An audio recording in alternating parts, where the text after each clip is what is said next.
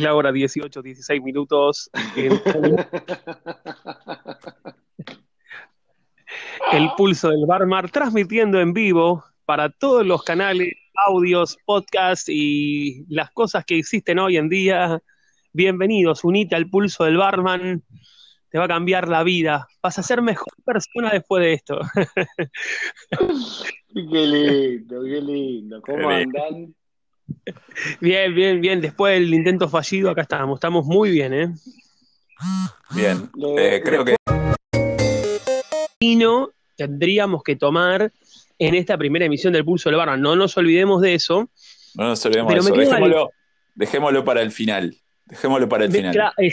Obviamente estamos haciendo todo eso. Está todo programado esto. pero la gente tiene que estar esperando para que contemos el vino que cada uno tomaría en esta primera emisión, obviamente. Excelente. Me Dale, dale, dale. ¿Les puedo contar una cosa? Eh, que lo acabo de ver acá que no lo, no lo sabía. Eh, uno de los pibes de acá, unos amigos, un amigo mío, me, me dijo que la vinería más vieja de todo el Reino Unido está haciendo distribución de vino. Y dijo que él probó el vino y que le gustó mucho. Eh, se los voy a mandar. Le estoy mandando el link, así los ve. Pueden verlos ustedes mismos. Eh, ¿Vinería o vinería bodega? Vinería, o sea, es una, es, una vinería. O sea, tienen, los tipos tienen, tienen una vinería que me dijo que es una fantasía de lugar, que la tengo que ir a conocer. Eh, ahí le mandé el link para que después lo vean. Que es una de las más viejas establecidas en 1970. Es una de las más viejas que hay, 71, una de las más viejas que hay acá en Inglaterra. ¿Y qué ¿Y no? Vino, vino, vino, vino, básicamente, que dice que es muy, muy, muy, muy bueno el vino, el pibe me dijo. Así que. Bueno. Eh, después les voy a contar a ver qué, qué tal va la experiencia. Les hago una consulta a los dos. Esta primera emisión del Pulso del Barman, ¿cómo, ¿con qué vino se acompañaría la primera edición de algo importante en sus vidas? ¿Qué, qué vino elegirían? Mirá, yo no elegí vino, yo elegí whisky. Fuiste fuerte. yo estoy tomando un gin tonic. Pero si sería vino, eh, yo creo que. estoy pensando. Contale, contale vos, Raca, al mundo. ¿qué, vino, ¿Qué vino sería? Yo tampoco elegí vino. Yo elegí un Campari con, con pomelo. Eh, pero, sí, muy rico. Sí, no, creo que estamos los tres tomando cosas ricas, obviamente. Eh, el Campari estuvo de moda hace unos años. Ahora creo que el gin me parece que lo está desplazando. El whisky siempre está, obviamente. ¿Qué ¿se, está, tomando gin también ahí? ¿Gin, con tónica? Yo tenía un local cerca de puro gin en mi propio barrio, un local muy chiquitito que vendía eh, tragos de gin y bueno, eh, cerró. No, y aparte, aparte se está, se está promocionando mucho el gin artesanal. Hay muchos, haciendo gin artesanal, que los botánicos, que esto, que lo otro. ¿Verdad? Eh. Y, o sea que mm, quizás eh, el gin será la bebida de moda dentro de poco. O sea, así como en un momento estuvo el Campari, estuvo el Aperol, también tuvo, tuvo momento de gloria. Bueno, las de la birra artesanal y quizás ahora sea el momento del gin. No sé quién marca el pool. El, gin, mezclado con, hierbas. Este que estoy probando yo, que no lo había probado nunca, es con un poquitito de romero y pimienta. No, es una locura. Mm. ¿Probaron alguna vez una cosa así? Em, alguna vez probé con un amigo en Sudáfrica un trago con gin, pero capaz que sos vos. no, pero así con, con este, ¿cómo se llama? Con, especias, con, romero y pimienta, ¿viste, el pimentero? El que, el que vos me regalaste, ¿te acordás de ese pimentero? Ah, sí, sí, sí, sí. Ese mismo, le mandás crack, crack, crack, te queda una locura, te juro. Gin tonic, romero y pimienta. Nosotros tenemos un amigo, un amigo que es justamente el enemigo íntimo de todo este tipo de, de bebidas y experiencias que generan los barman, las bargumen y todo ese tipo de, seres humanos, eh, enólogos hippies, eh, que se llama Federico, nuestro amigo, y él no tolera ese tipo de inventos. Para él la bebida es, eh, digamos, una bebida, digamos, eh, alcohólica, por ejemplo el gin, y un solo acompañamiento, que puede ser, no sé, un jugo o si no nada. Pero todo ese tipo de, especias y cosas extrañas eh, las Bueno, cada uno tiene, tiene, digamos, lo que se, peleó, se peleó con una barman en un, en un bar, ¿eh? una bargumen se peleó en un bar. Laca. Laca. se peleó en una barra porque la, la, chica muy, muy gentilmente le estaba ofreciendo ponerle cardamomo al gin, ¿no? Y, y, bueno, y se negó, se negó, se negó, la chica le volvió a ofrecerle, se negó hasta que le dijo, me pones gin puro, y se terminó. Y listo. Así que fue, ¿no? recuerdo, recuerdo o sea, eh, Fede, era mi defensor. Yo, Fede y, yo éramos los últimos este, dos eslabones de la defensa de, de waterpolo y, me acuerdo un partido donde eh, le digo, Fede, Fede, eh, dale, dale, marcá, marcá. Te veo medio despistado. Y se da vuelta, eh, sí, sí, y me tira un aliento allí. tremendo, tremendo. Pero era un, un gran defensor. Gran defensor. ¿Alguno de ustedes voy a ser delicado con lo que voy a contar. Eh, estábamos en Pipa, en Brasil. Digamos, un off este es un off the record. Un off the record todo, se puede editar, ¿eh? Todo se puede editar. Bueno, esto, esto, esto igual se puede editar, si tranquilamente no lo queremos este, después publicar, pero estamos en Pipa y estábamos tomando birra ahí en la playa, estábamos Pablito, Toto, yo y Rodo y el negro, dos pibes que habíamos conocido, copadísimos, que les perdí un poco el rastro, pero bueno, estábamos ahí tomando y qué sé yo. Y Pablo decía. Capaz se convierten en. ¿Cómo?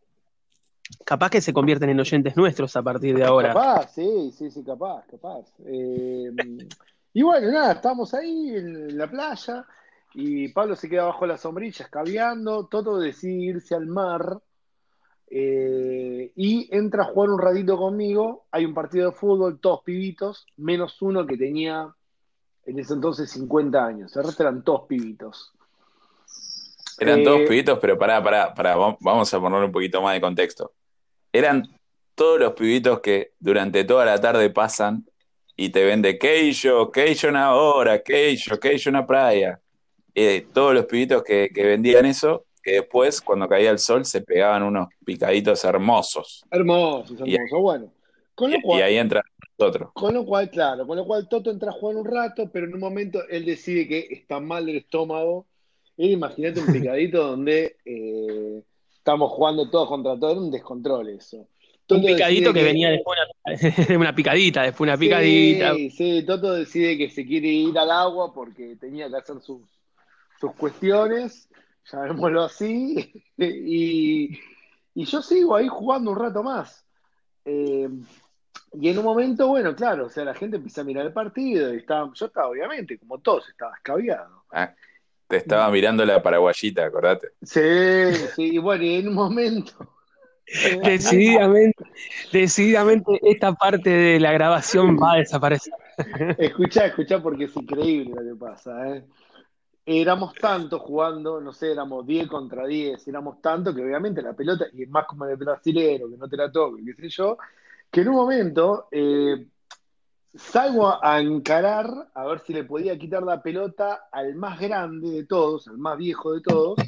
Y digo, bueno, acá se la quito. Y el viejo pero un movimiento de cadera y me hace un caño riquel místico, pero alevoso, alevoso. Yo estaba tomado en ese momento. Pero bueno, el viaje, el viaje me lo pegué, o sea, yo seguí de largo buscando la pelota, me pega el caño y se escucha una voz de fondo de alguien sentado en el mar que, dice, ¿qué caño te comiste, puto? No, no, te juro, te juro, te juro. Eh, lo escucho toda la playa, yo yo creo que el viejo fue el día más feliz de su vida, el viejo ese. Así que bueno, eso fue un recuerdo que tuve. Para, escucha. ¿Se acuerdan, ¿Ustedes se acuerdan de, Junior, el jugador, el famoso jugador de, Flamengo? ¿Se acuerdan? Sí, sí, por supuesto. Muy parecido a Lula, ¿eh? Barba. El viejo, el viejo era una onda así. Era, eh, venía a la cara, qué sé yo, una panza enorme y seguía en piernas flaquitas. O sea, y no corría, ¿no? Estaba ahí paradito en la mitad de la no corría, no corría, no corría. Ahora, agarraba, agarraba la pelota y tenía una calidad para, el Iniesta brasilero. El Iniesta brasilero, sí, sí. Una calidad para jugar. Y eh, hay una cosa que no comentó José, que bueno, ya que estamos en infidencias lo comento, estaba con la camiseta de San Lorenzo, con la de Walmart. Me acuerdo, me acuerdo, me acuerdo, me acuerdo. No, no, fue terrible, fue terrible. No se la sacaba ni, ni, ni. o sea, hacía 28, 28 grados a la sombra y el tipo estaba con la de Walmart. Terrible, terrible, terrible. Pensaba que tenía la góndola de birra ahí. Terrible, terrible. terrible. Que dicho sea paso, otra vez que le debo la vida a Toto. Me quedé con algo. Vamos a volver hacia atrás, vamos a volver hacia atrás en la parte esta que vamos a censurar. Eh, em, el caño, ¿no? El caño ese que, te hicieron, ¿no? Te hicieron un caño, ¿no? Me lo guardo todavía como si fuese hoy. Para, la pregunta sería, eh, el caño, más que un caño, en ese, en ese lugar, yo creo que hoy ya debe estar funcionando una planta de techín, más que un caño. Pero me acuerdo como si Porque, pará, para. ¿sabés qué es lo peor? Cuando vos vas a sacarle la pelota a alguien que estás convencido que se la sacás. Porque yo dije, no la podía tocar, no la podía tocar, y le da la pelota al viejo y yo dije, listo, la, se la saco y hasta que no pateó el arco, no largo la pelota. Y fui con fiar, con toda la furia. No sé, ¿Viste cuando te, toca la pelota así, te hacen tac? Y te pasa por entre medio de las piernas sutilmente y vos seguís de largo. Ah, no, no, fue feísimo. Ahora, esa, hacia ahí voy. ¿El caño es lo peor que te puede pasar que te hagan en un partido de fútbol o hay algo peor? ¿Por qué el caño es tan humillante? Eso es lo que me preocupa. ¿Por qué? ¿Por qué todos vamos con miedo a que nos metan un caño? Y ¿O hay algo creo que es, es uno de los boludeos más grandes que te pueden hacer, ¿no? En el fútbol, el caño. El caño me parece a mí, ¿no? A ver, déjame. ¿Qué otra, ¿Qué otra cosa peor te puede pasar en el fútbol? Sí, te pueden hacer un sombrerito, te, no sé, te pueden hacer, eh, no sé, eh, caer como se cayó eh, Crosa con el Cunagüero o como se cayó Boateng con Messi. Te puede pasar eso también. Sí. Pero un caño es más humillante. Lo que pasa es que depende. Para, para, mí. pensando caerte como se cae Boateng con Messi, eso es bastante humillante también. ¿eh? Eso, o sea, que te agarre hacia tres pies y caerte es, te, debe, joder. Patinarte te debe joder también, pero un caño me parece que es como que te pasa la pelota por el cuerpo y no te das cuenta. El problema es en el, el contexto en el que te hacen el caño. Si el caño te lo hacen como un recurso del jugador que te está atacando para eh, realmente eh, eludirte y seguir la jugada, yo creo que no es tan humillante. Ahora, si es una jugada intrascendente en mitad de cancha y te comes ese caño, lo querés matar. Lo peor es, que, lo peor es que se te terminan acordando de vos por eso. Por ejemplo, si, yo te, si yo te digo River, vos te acordás de un montón de cosas de River, pero no te acordás de algo particular. Sí. A ver, yo te digo Shepes. Automáticamente vos te acordás de algo de Shepes. El caño. Es el caño de Shepes. y además te tiro una cosa, hay un caballo que se llama Caño a Yepes. Claro. Es terrible. no sabía eso. Búsquenlo porque es un caballo que yo lo vi correr. Se llama Caño a Yepes el caballo. Claro. Pero imagínate, ser Yepes, ir por la vida y ser Yepes. Lo primero, hola, ¿qué tal? ¿No, ¿No te acordás de que el tipo jugó en tal lugar, en tal piso? El caño que te comiste y, lo debe perseguir toda la vida. Me lo imaginé a Jeppe sentándose a comer, llamando al mozo, maestro, eh, me traes un plato, qué caño que te comiste, boludo. Pero vos sabés, qué karma eso, ¿no? Vos sabés qué karma, qué karma eso. Te sigue para todo. Ahora, qué increíble, qué increíble con un simple caño, una simple simpleza como esa, tan increíble, pero, todo, igual, todo el mundo se acuerda por, yo creo que por la estética que, tuvo ese caño. Una estética que difícil de, repetir, ¿no? Sí.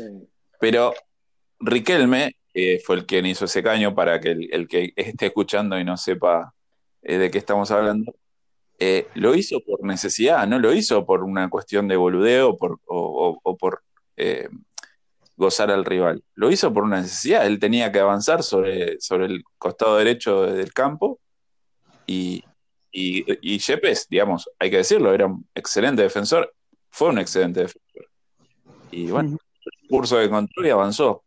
Eh, creo que todos acordamos de eso por, por la belleza que tuvo ese caño, pero pero fue un recurso válido en ese momento. No así, no así otros caños, como por ejemplo, para poner algo más en esta época, de Ricky Centurión, que te boludeaba en la mitad de la cancha, te metía acá. Pero volviendo a la pregunta de Raca, ¿hay algo más, más dañino que un caño? ¿Es lo peor que te pueden hacer un caño? Eh, es, complicado. Yo, yo creo que un caño es, es, es, bastante. De hecho, yo me he cuidado mucho tiempo de que me hagan un caño. Y si me hacen un caño, me quiero matar es, re jodido el tema del caño. Ese. Le estamos haciendo publicidad del caño, claramente. Claro. Eh, no, pero sí, debe haber jugado. Yo, por ejemplo, si, si, no sé, si alguien me elude y me resbalo, me enriedo, como le pasó a Boateng con Messi, y también me daría un poquito de vergüenza, ¿no? ¿Qué sé yo? Yo, creo, yo creo que lo, de Boateng es menos, o sea, es un poco humillante, pero es menos que un caño para mí, ¿eh? Yo pienso que es menos que un caño. Bueno, también, igual, vos fíjate que a Roberto Carlos le pasa lo mismo con Messi. Hay una jugada que hace Messi contra Roberto Carlos que lo tira. Messi le hace ahí la, la boba que sabe hacer Messi, que es muy parecida a la que, a la que hacía Alessandro. Y, lo tira a Roberto en mitad de la cancha, lo tira a Roberto Carlos. O sea, él solo, Roberto Carlos se cae, pero nadie se acuerda a Roberto Carlos por eso. Yo creo que depende también de la trayectoria que tengas como jugador de fútbol, que digamos se te puede. Todo el mundo se acuerda de Roberto Carlos y ¿qué te acordás? Así como le pegaba y te acordás de ese tiro libre. Que ¿Cómo le pegaba, claro. Va para un lado o para el otro. Eh, también Qué groso eso, ¿no? También. El tiro libre contra Francia está en todos los canales de YouTube. Está tremendo ese gol. ¿Sabés qué me llama la atención? Si ustedes lo ponen de nuevo ese tiro libre y lo ven detenidamente, hay uno en la barrera que dice que cuando lo enfocan al tipo, o sea, el tipo le pega y el tipo en la barrera sale caminando como diciendo, no, la mando a la mierda, y de golpe se da, o sea, como que se vuelve a dar vuelta y no, no, es que pega. No puede creer, o sea, como, que cogotea y no lo puede creer lo que, el efecto que hace la pelota la pelota hace un efecto, o sea, la pelota se, se abre como un metro por afuera de la barrera y después vuelve. Claro, por eso te digo, si vos ves como el tipo se va, o sea, el tipo se va diciendo, bueno, listo, dale, saque del arco y de golpe se pega la vuelta y dice, no, puedo no entró. Estaba Bartés, el arquero era Bartés, que era un arquerazo Bartés. Y, y entró, entró al lado, el tipo no la vio, no la vio. Tal cual. Qué groso eso de que, cada, que haya jugadores que sean recordados por algún recurso que tenían. O sea, tenemos, bueno, a Riquelme que hizo el caño. Ahora se me vino a la mente a Saturno, ¿se acuerdan? El de la bicicleta. Oh, sí. la bicicleta Saturno. Esto, qué, increíble que haya jugadores que quizás no hayan sido tan trascendentes, pero tenían alguna, alguna cosita que los marcaba. Ahora, estoy que vos sabías que ese tipo te iba a hacer eso, vos lo estabas mirando y decís, bueno, ahí viene, y lo hacía, y lo, y lo hacía como la boba de, la, de Alessandro, como decía, bueno, ahí le tira la boba. Claro, la boba. Y le tiraba la boba y le salía. Exactamente. Exactamente. Me acuerdo, de un partido, ustedes se acuerdan, todos veíamos fútbol de primera, ¿no? ¿Estamos de acuerdo? Sí, sí. sí, Todos lo veíamos. Eh, sí, sí, sí.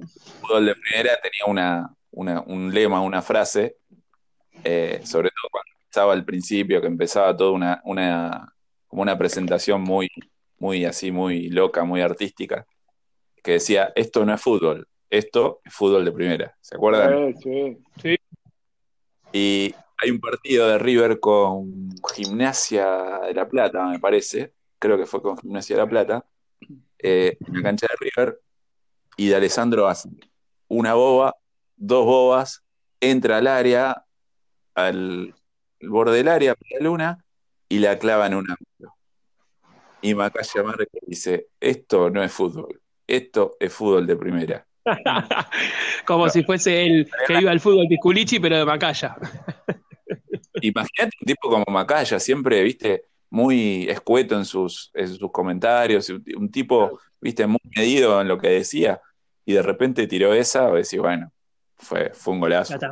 Sí, sí, claramente. Ya, ya, cuando excede, excede al periodista y su conducta es porque algo sobresalió claramente. Igual, eh, cierto, digamos, al comentario periodístico, son muy pocos los, los comentarios que te dejan marcado últimamente. O por lo menos son muy pocas las cosas que yo escucho últimamente que me dejan marcado. Puede ser positiva, emotiva, como por ejemplo lo de que diga el fútbol Pisculichi, que te deja marcado. O por ejemplo me acuerdo de Pablo Viral, el relato que se larga a llorar con cuando Argentina hace gol contra César. pero, ni siquiera es como que son emotivos, ¿no? Como que ese tipo de comentarios es como que cada vez cuesta más encontrarlos, ¿no? Como que, esas pinceladas que tiraba antes, no sé, un Víctor Hugo, o un Macaya, o un Araujo, como que cada vez te cuesta más encontrarlas hoy en día. también el periodismo, hoy por hoy el periodismo a veces son muy amigos de los jugadores, tampoco se la juegan tanto, qué sé yo, viste, es, eso, eso también va cambiando el periodismo también, ¿no? Obviamente. Nos acordamos de la, nos acordamos de la muletilla, no lo cante, no lo grite, no se abrace. No se abrace. O, la frase tuya de, cabecera, hay malas noticias. Hay eh, malas noticias para Rosario. Igual, a pesar de que la yo lo odiaba, porque era increíble lo mal que relataba, pero tenía una cosa muy sentimental a mí, que me...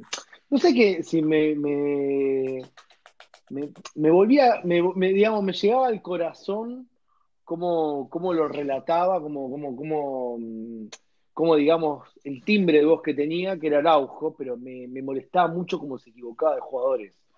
Que vos, y más en el último tiempo, que vos decías cuando creo que trabajó en la televisión estatal, ¿no? Al final, que, Araujo relataba y no, no, no, no ese es el jugador, y nadie lo corregía. ¿Viste? Y. Pasa que es un tipo, tampoco es un nene y, y qué sé yo, también, también hay que entender que me parece, me da la impresión de que el tipo estaba trabajando con bastante presión, ¿no? O sea, eh, no estaba tan cómodo con la época de fútbol de primera, que me parece que sabía que iba para largo su contrato, me parece que en los últimos años no. Pero claro, era otro. Igual para mí, para mí revolucionó el fútbol el tipo. O sea, cuando dijo por... Eh, bueno, creo que hubo dos grandes. Cuando dijo que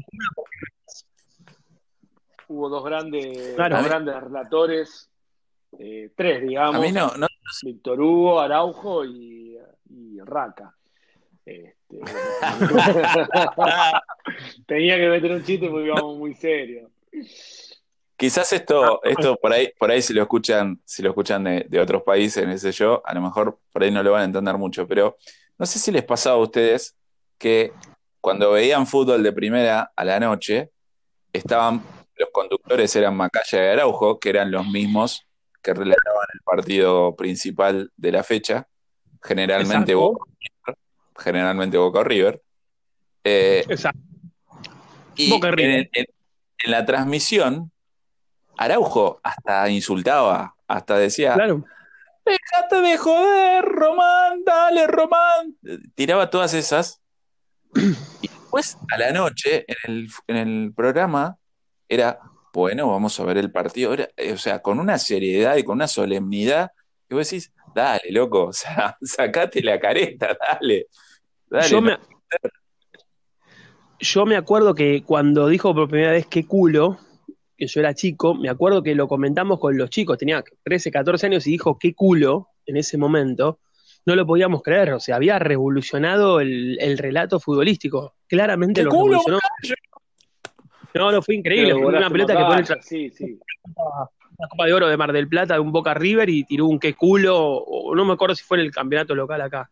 Fue increíble cuando lo dijo. Después vinieron todos los demás, que bueno, ya ahí empezaron a decir cualquier cosa, pero me parece que en ese sentido revolucionó el relato futbolístico el tipo. ¿eh? Sí, sí, y, fue el primero que... Y, esto es muy controversial lo que voy a decir para que me, me digan un poco todo y no estemos siempre tan de acuerdo. Para mí el último gran relator que tuvo que tuvo la. ¿Se escucha un secador de fondo? Perdón, eh, pido disculpas. Ese es en la casa donde vivo. Eh, para mí, el último gran relator que tuvo la, por lo menos la televisión o el ámbito argentino fue el querido Walter Nelson, y te puedo. Uh, el más grande. Un capo. Con Fabri, la el, no hay para mí por esto, mejor, Fabri, por esto. mejor definición que el tatán tatán. Qué cosa. Tatán, tatán, tatán. ¿Lo digo o no lo digo? Sí, sí. Salí de ahí maravilloso. O sea, hasta fíjate cómo trascendió, se fue hasta el boxeo el tipo. Un genio, un genio. Pero para mí no es tan querido eh, el tipo, no es tan valorado, no es tan, valorado. Y lo que pasa es que tampoco, capaz que tampoco no es muy lobista, no está muy en el tapete ahí el tipo, ¿viste? Eh, Alejandro Fabri, yo, yo creo que nuestro objetivo como podcast debería ser que un día en este podcast esté Alejandro Fabri. Creo eso es un milagro, sería increíble. Nos vamos lo, a. Lo vamos a buscar, ¿eh? Lo vamos a buscar, ¿eh? Nos vamos, a. Yo creo que lo vamos a disfrutar muchísimo. Eh, me, quedó algo. Alejandro Fabri contó, contó, la anécdota que siempre decía, eh, que siempre decía Walter Nelson, por esto, Fabri, por esto, y se señalaba. Obviamente se señalaba la zona baja, ¿no? Entonces, Fabri, Fabri, le decía, claro, ínfimo, infinitésimo, casi despreciable. Pequeño. Pequeño. Pará, me quedó algo, me quedó algo ahí, secador de pelo. Ahí, cortó, eh, ahí cortó, cortó el secador de pelo, cortó. Eh, ¿Cómo te imaginas que, el, oyente que está del otro lado te imaginas así físicamente con el tema? ¿Vos usás este secador de pelo? ¿Cómo, cómo sería? En este momento tengo el pelo como todo el mundo, el pelo muy largo, ¿no? Calculo yo, nadie se lo cortó, ¿no? A no ser que lo hayas rapado. Cada uno está con el pelo, yo estoy con el pelo en este momento, me llega hasta los hombros el pelo. Eh, eh ¿Qué tenés tipo carrel, corte en este eh, momento? ¿Cómo Vendría a ser como un. Eh, vendría a ser como un placente en este momento. Placente. placente es la mejor definición. Lo tengo como un placente y, aspiro, aspiro dentro de poco a tenerlo como un Juan Pizorín. Si sigo así. Bien. Hasta Juan Pizorín. Un náufrago. Eh, porque claro, el que está del otro lado, el que está del otro lado no nos conoce mucho. Yo, yo les cuento a todos los que están escuchando esto, mis dos este, co-conductores, los que me están escuchando en este momento hablar, ellos este, una vez se compraron una, una, maquinita de afeitar para que le haga sombra a la barba.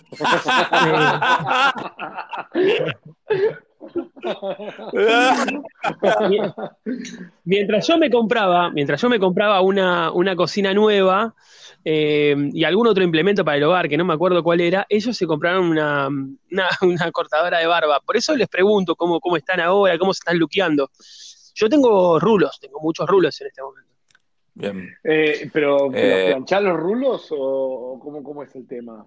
Eh, no, una sola vez me hicieron planchita, una, una me hizo, me planchó el pelo y casi me lo quema. ¿Qué te hizo la, la, del Chicho Serna, no?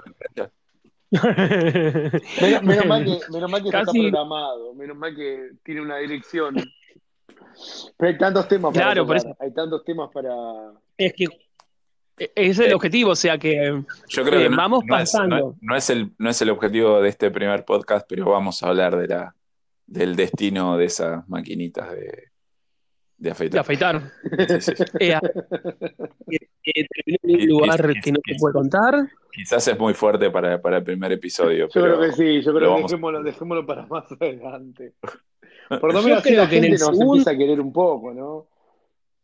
Sí, claramente. Yo creo que en el, en el cuarto quinto podcast podemos. Eh, igual eh, la palabra podcast es difícil para mí, le voy a cambiar el nombre. En la cuarta, quinta grajea del pulso del barman o algo. Episodio. Episodio del pulso del barman. Eh, vamos a dedicar un, ratito a eh, las maquinitas de afeitar. Sí, tendríamos ¿Alguna vez eh, realizó algún deporte bajo estado etílico? Sí, tantas veces, sí. Una vez yo fui, fui a nadar en estado un poco tocado, tocado, el año pasado. Me encantó. Para mí hacer deporte, un deporte que te apasione, Justo ese deporte. Tocadito. Tocado medio complicado, ¿no? O sea, peligroso. Sí, sí, es peligroso, pero vas ahí y te sentís un tiburón en el agua, ¿viste? No pasa nada. Eras un delfín ahí, claro, ibas por arriba del agua. culo. ¿Viste? O sea,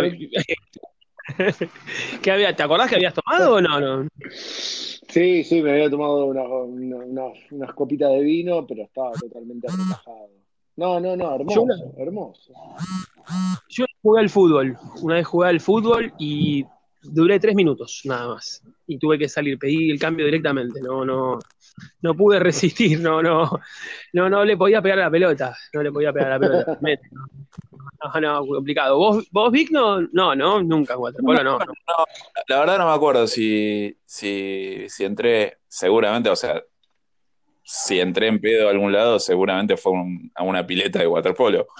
Pero no, no, no recuerdo, algún partido loco. Me parece que algún partido loco que hicimos así entre nosotros, que estábamos chupando y nos pusimos a jugar.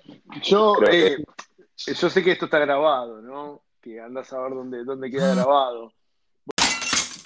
Se manejó la vida, se manejó creo que Uy, todo la Brasil puta madre. todo Brasil para arriba, todo Brasil para abajo. Eh, yo iba durmiendo atrás, no me importaba nada es un coraje a la ruta, todo. Pablo que de copiloto encima, me acuerdo volviendo que en un momento eh, yo iba durmiendo atrás, no me importaba nada, de golpe me despierto y está Toto y Pablo preocupados y estamos en medio de una villa en Arrecife. Me dice Pablo, ¿Qué lugar ese? Eh? Dormite, dormite que no pasa nada.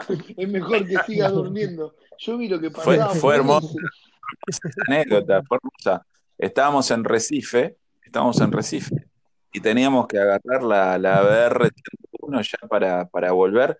Íbamos a, íbamos a parar, no sé si en Maceió, creo que íbamos a parar en Maceió para seguir al otro día hasta, teníamos que ir hasta Salvador.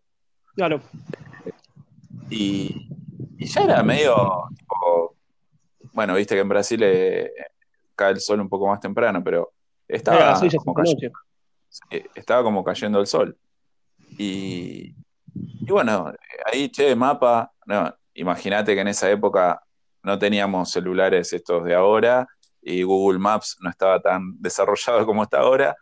Y, nos decía, no, anda, vai reto, vai reto, vos vais llegar, vai vai reto, vai reto. Qué portugués hermoso. Prepara el culiño, prepara el culiño. prepara el culiño. Y, no había bairreto, o sea, era todo, era, estábamos como en un cerrito y estábamos dando vuelta y estábamos como subiendo el cerrito. Era curvo Sí, curvo Pero pará, cuando entramos al cerrito, bueno, qué sé yo, un barrio normal, clase media, nada del otro mundo, qué sé yo. Y entramos a subir el cerrito y las casitas cada vez más humildes, cada vez más humildes, hasta que cuando llegamos arriba del cerrito ya eran eh, eran ranchito con chapa y la gente que estaba caminando eh, por la calle no tenía cara de, ser muy amigable, ¿no? Este, y digo, la puta madre, acá tiene que haber una autopista, por acá tiene que haber una autopista.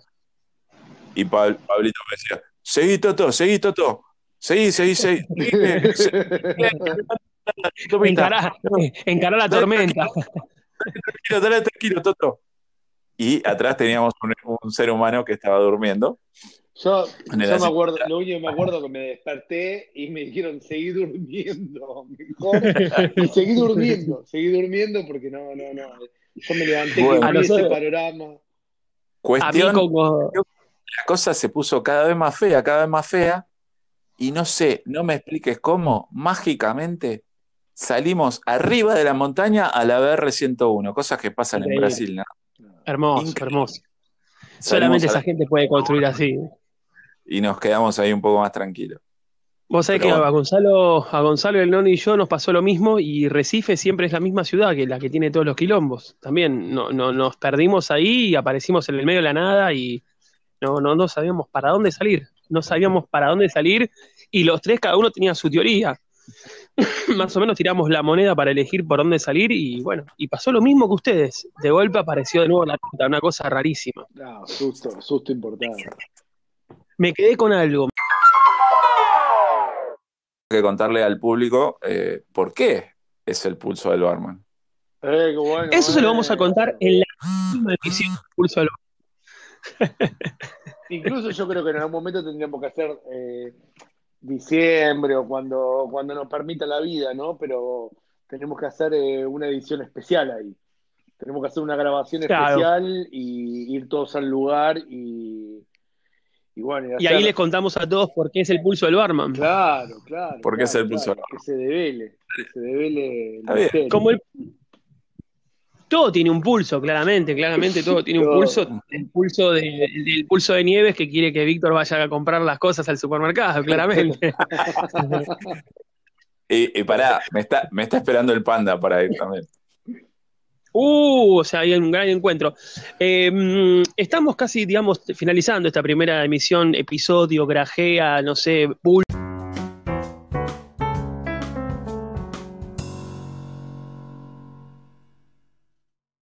Pulso, pulsito del barman y vamos a contarles a ustedes, eh, si es que lo tenemos en mente, ¿qué, vino nos tomaríamos en esta primera emisión del pulso del barman o qué vino tomarías en algo tan importante, ¿no? Eh, ¿Ustedes lo tienen o, quieren que arranque yo? Yo, yo propongo que arranques vos, Raca, principalmente. Yo lo tengo que pensar un poquitito más, tengo, pero casi que seguro que estoy, ¿eh? Obviamente vamos a poner una musiquita eh, acá. ¿Cómo se pone la música? ¿Cómo, metes laburar en la edición, la puta madre? Bueno, sí. Eh, esto va a ir perfeccionándose cada vez más y, yo creo que hasta no llegar a todas las radioemisoras y podcasteadoras del mundo no paramos. Yo eh, me tomaría un vinito un vinito que sea digerible, tranquilo, no, no iría a algo bomba, algo, algo muy rico me tomaría, me tomaría un blend, me tomaría un blend. Un blend. Sí, me tomaría un blend. Eh, ¿Alguna marca, algo, algo particular? ¿Alguna bodega en particular? Eh, si no, vamos a empezar a hacerle, vamos a empezar a hacerle eh, publicidad a la bodega. Que, claro. Y, ni siquiera nos mandan vino de canje, así que no, no. Pero Sí, está, bien que nos des las características, aunque sea. Me tomaría, me tomaría un blend, así un blend, hay una bodeguita que se llama Corazón del Sol, que tiene algunos vinitos muy ricos. También me tomaría algo de Lurton, quizás, para, una emisión así. Mm, ¿Mm? Algo de... Me tomaría algo, algo así. Algo de Lurton. ¿Cuál? El Piedra Negra era. Em, no, me iría un poco más arriba. sí, sí, me tomaría algo del Hurton o algo de alguna bodita así de esas eh, que hacen los vinos eh, GSM, Garnacha, Sirá, Monastrel. Son muy ricos y, son llevables como el pulso del barman. O sea, te llevan, te van llevando, te van llevando, te van llevando y, no puedes parar nunca de escuchar el pulso del barman y vivir el pulso del barman. Yo iría con, iría con un GSM así de Corazón del Sol. ¿eh? De paso, contamos una bodega que queda en Mendoza, en el Valle de Uco, eh, que bueno, le vamos a mandar esta emisión para que nos mande un par de vinos. Qué eh, Yo elijo un vino por, una cuestión casi sentimental y, una cuestión este, de, amistad de toda la vida. Aunque eh, la bodega esta en particular es una bodega bastante antipática a la que nunca pudimos ir porque siempre nunca tienen lugar, son muy elitistas. Bien, bien, bien, bien. Nunca pudimos ir, pero bueno, yo me tomaría un Bramare de Viña de eh, bien ahí. Sí, sí, eh, es un vino, para el que no lo conoce, es un vino. Es un vino no, yo no sé si lo puede tomar cualquiera así tan fácil. No, no es como el que recién escribió Rata, que es un vino que tiene su cuerpo, que tiene su, madera, que tiene. No, es un vino que hay que, hay que poder llevarlo, pero eh, a mí me representa un cariño importante con, con José, que lo hemos tomado mucho. Y, y bueno, nada. ¿Cuándo se podía pagar? Cuando se podía pagar. Cuando se podía pagar. Muy bien, buena elección, bien, bien, bien. Estamos en Mendoza, ¿vamos? Yo los voy a sorprender con lo que les voy a decir. A ver, el Citizen, por voy favor. y también le voy a contar a la audiencia que hacía muchos, muchos años, no, no creo que siga existiendo, y si sigue existiendo, imagino que no debe ser lo mismo, había una parrilla en Serrano 951. ¡No! Que, ¿Qué parrilla, qué esa? Qué parrilla. Que eh, la atendía un ecuatoriano y su mujer. Que creo que la sigue atendiendo, ¿eh? Y su mujer, que creo que también era ecuatoriana. Que, que realmente era una fantasía esa parrilla y habremos comido en la calle un montón de veces. Y en una de esas tantas veces que comemos en la calle, eh, para que se den una idea, somos grandes pero no tan grandes. Eh, estamos hablando del comienzo de los años 2000, donde el vino no era lo que es hoy en día, que tiene tanta complejidad, tanta cosa. Ah, Carcasones, Carcasones, eh, Norton. Y, hay una bochita de vino que tiene forma de bochita, que se llama San Felipe. que es más, para, acordarme, lo tuve que googlear, o sea, metí en internet, eh, la estoy mirando en este momento, es una bochita chiquitita, bajita, redondita, gordita, eh, color roja, etiqueta roja que sigue estando, eh, de Mendoza, San Felipe, y que con eso era lo que nos daba en ese momento, porque éramos gente eh, muy, muy humilde, trabajadora, no teníamos mm, mucho dinero y tampoco no existía el vino de la calibre que existe hoy en día. Así no que yo. no había esta masividad. No, no. La gente inclusive no tomaba vino. No tomaba vino. Nadie tomaba vino. Se tomaba solamente cerveza de supermercado y cosas que andaban dando vueltas por ahí, pero la gente en general eh, recién estaba empezando a meterse con el vino. Y bueno, y yo me tomaría, empezaría con algo muy suavecito, muy simple, pero no por eso menos despreciable, que es como una bochita de San Felipe, de Mendoza. Eh, Claramente. Ni pasa. todos son vinos. Claro. Y pará, había un San Felipe 12 uvas en un momento, ojo, eh. Sí, sí, mirá cómo te acordás. Ojo, eh. a ese les metían todo lo que sobraba y hacían un revuelto, gramajo de uva. Todo lo que no, no y era una cosa. Increíble. Es increíble la cantidad de, de, vinos que así que hemos tomado, ¿no? Organizar una degustación de vinos, así, de vinos históricos eh, que hoy se siguen vendiendo en el supermercado. No sé si seguirá siendo la misma calidad que era antes, porque yo me acuerdo que en su momento el Bianchi Borgoña era un, buen vino, el, eh, obviamente el Don Valentín también. Eh, el Balmón, la, primera tanta del Balmón era un pinazo. El Balmón, fue un pinazo, o sea, vos decís, ah, me estoy tomando un Balmón, uh, qué vino te estás tomando. Era como una, una cosa de, otro, de otro calibre. Había uno que era muy difícil de conseguir, que era el gato negro. El gato negro. Sí. Sí, sí. Y después, bueno, estaba el vino, el vino popular que se tomaba la gente. Estaba el vino toro. O sea, no estamos hablando de vino de vino toro. No, estamos hablando de vino de botella. Vino fino, tinto de botella. Con el señor Alejandro, acá presente, fuimos a, al espacio Norton. Una de, una de varias, pues, varias veces al espacio Norton. Qué lindo eso, boludo. Qué hermoso. Y éramos medios verdes con el tema del vino todavía, ¿no? Éramos todavía principiantes. Seguimos siéndolo de alguna manera, Obviamente, este, siempre hay algo nuevo para conocer. Y, y claro, el tipo dice, ¿ustedes saben cuál es eh, la, el, los vinos que más se venden? Y nosotros como así, no sé, el Ciral, el Malbec, este, el otro. No, no, es, es la uva criolla para hacer vino de mesa. No. Claramente. Me estás jodiendo. Sí, es lo que más se vende. Claramente. El vino de mesa. es que si el vino está en el supermercado es porque se vende. Claro. No es porque no se vende.